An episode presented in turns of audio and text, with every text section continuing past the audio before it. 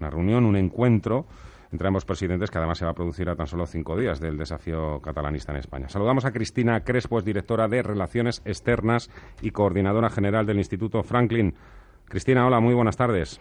Hola, buenas tardes. Bueno, eh, lo primero es el sexto mandatario ¿no? que recibe Donald Trump, que eso ya quiere decir algo. Sí, además eh, le ha alojado en, uno de los sitios más privilegiados dentro de la Casa Blair, ¿no? La Casa Eso es, eso es. Así que, en es un sitio para que todo el mundo lo entienda también reservado para altas personalidades, ¿no? Incluso amigos personales de Donald Trump.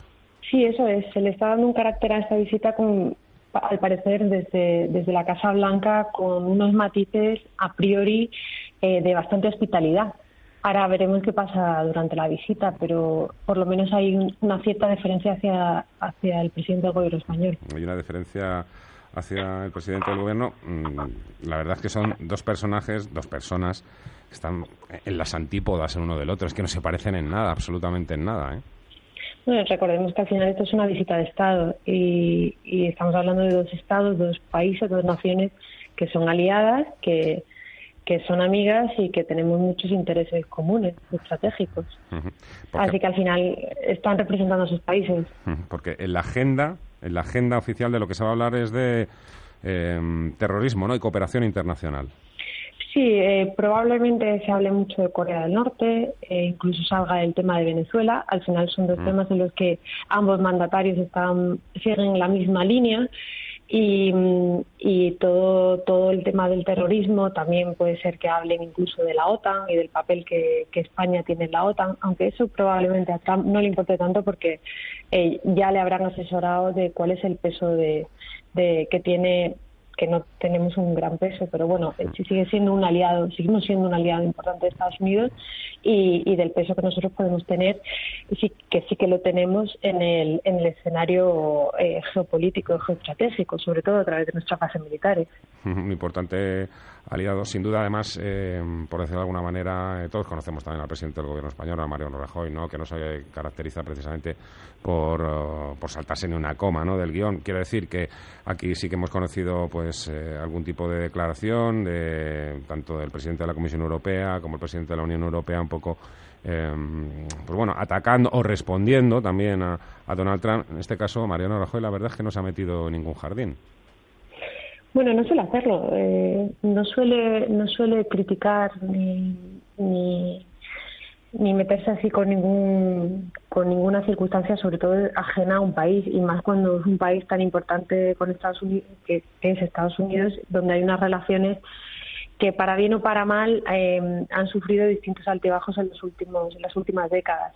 Ahora mismo en, las, en el momento en el que estamos con Estados Unidos eh, estamos en un momento yo creo que de, estabilidad en la relación diplomática y en un momento muy bueno en las relaciones económicas y comerciales y también eh, que eso precisamente yo creo que es que lo que va a hacer Mariano Rajoy es intentar que es esta visita tuvo un matiz más económico comercial sobre todo porque además el por el tipo de presidente que hay ahora en Estados Unidos, que como sabemos pues es un empresario, pues quizá también le dé también más importancia, aunque mm, en mi opinión creo que eh, por parte de Estados Unidos pues querrá dar otro titular eh, relativo a Corea del Norte o a la política internacional. Entonces, entre esas dos aguas vamos a movernos. Bueno, eh, ya conociendo también la personalidad del presidente norteamericano, aquí tras la reunión o de madrugada vamos a estar que pendientes a ver si tuite algo, pues, por ejemplo, sobre Cataluña, ¿no? Que, ¿Quién nos dice que no? Este encuentro, como decía yo, se produce tan solo a cinco días del desafío catalanista. Desde el Gobierno nos dicen que, ellos no creen que sea necesario forzar, utilizan además ese verbo, forzar una declaración, como hizo Obama en el año 2015 a favor de aquello que dijo de que estaba a favor de una España fuerte y unida, que por cierto, Margallo, el ex, eh, el exministro de Asuntos Exteriores, dijo que, mm, hacer que Obama dijese aquello costó mucho tiempo y mucho esfuerzo. ¿eh?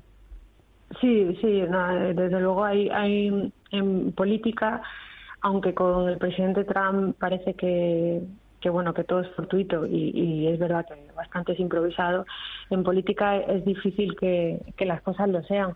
Eh, a priori no parece que Cataluña sea un tema eh, que esté sobre la mesa. Por lo, por lo pronto no lo está en la agenda, pero tampoco va a estar durante la visita. No creo que ninguno de los dos jefes eh, jefes de Estado lo saquen, eh, mandatarios lo saquen. Pero eh, lo que no, ya no tengo yo tanta, lo certeza, los periodistas. Probablemente en la, rueda de, en la rueda de prensa los periodistas lo saquen el tema. Eh, sé que Trump cuando era joven estuvo en Barcelona, así que si quiere a lo mejor sacar algún guiño simpático al tema, puede decir que conoce Barcelona pero, pero dudo que entre en ese tema, más que nada por el conocimiento, aunque también es verdad que Trump habla de muchos temas sin, sin conocerlos.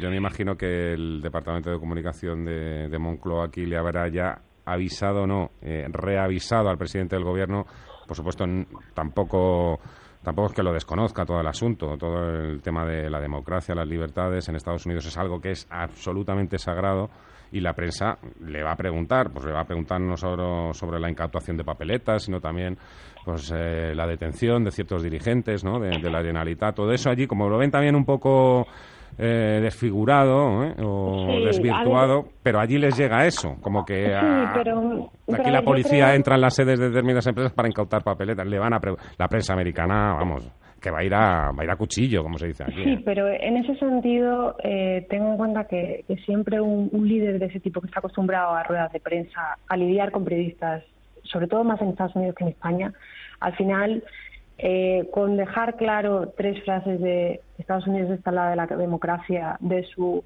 aliado, amigo España, yo creo que se ceñirá eso, porque además el secretario de Estado de Defensa, James Mattis, lo ha dicho eh, o así eh, han sido las declaraciones de la ministra de Defensa, Dolores de Cospedal, ha dicho que, le ha trasladado el apoyo al gobierno, el apoyo a la democracia.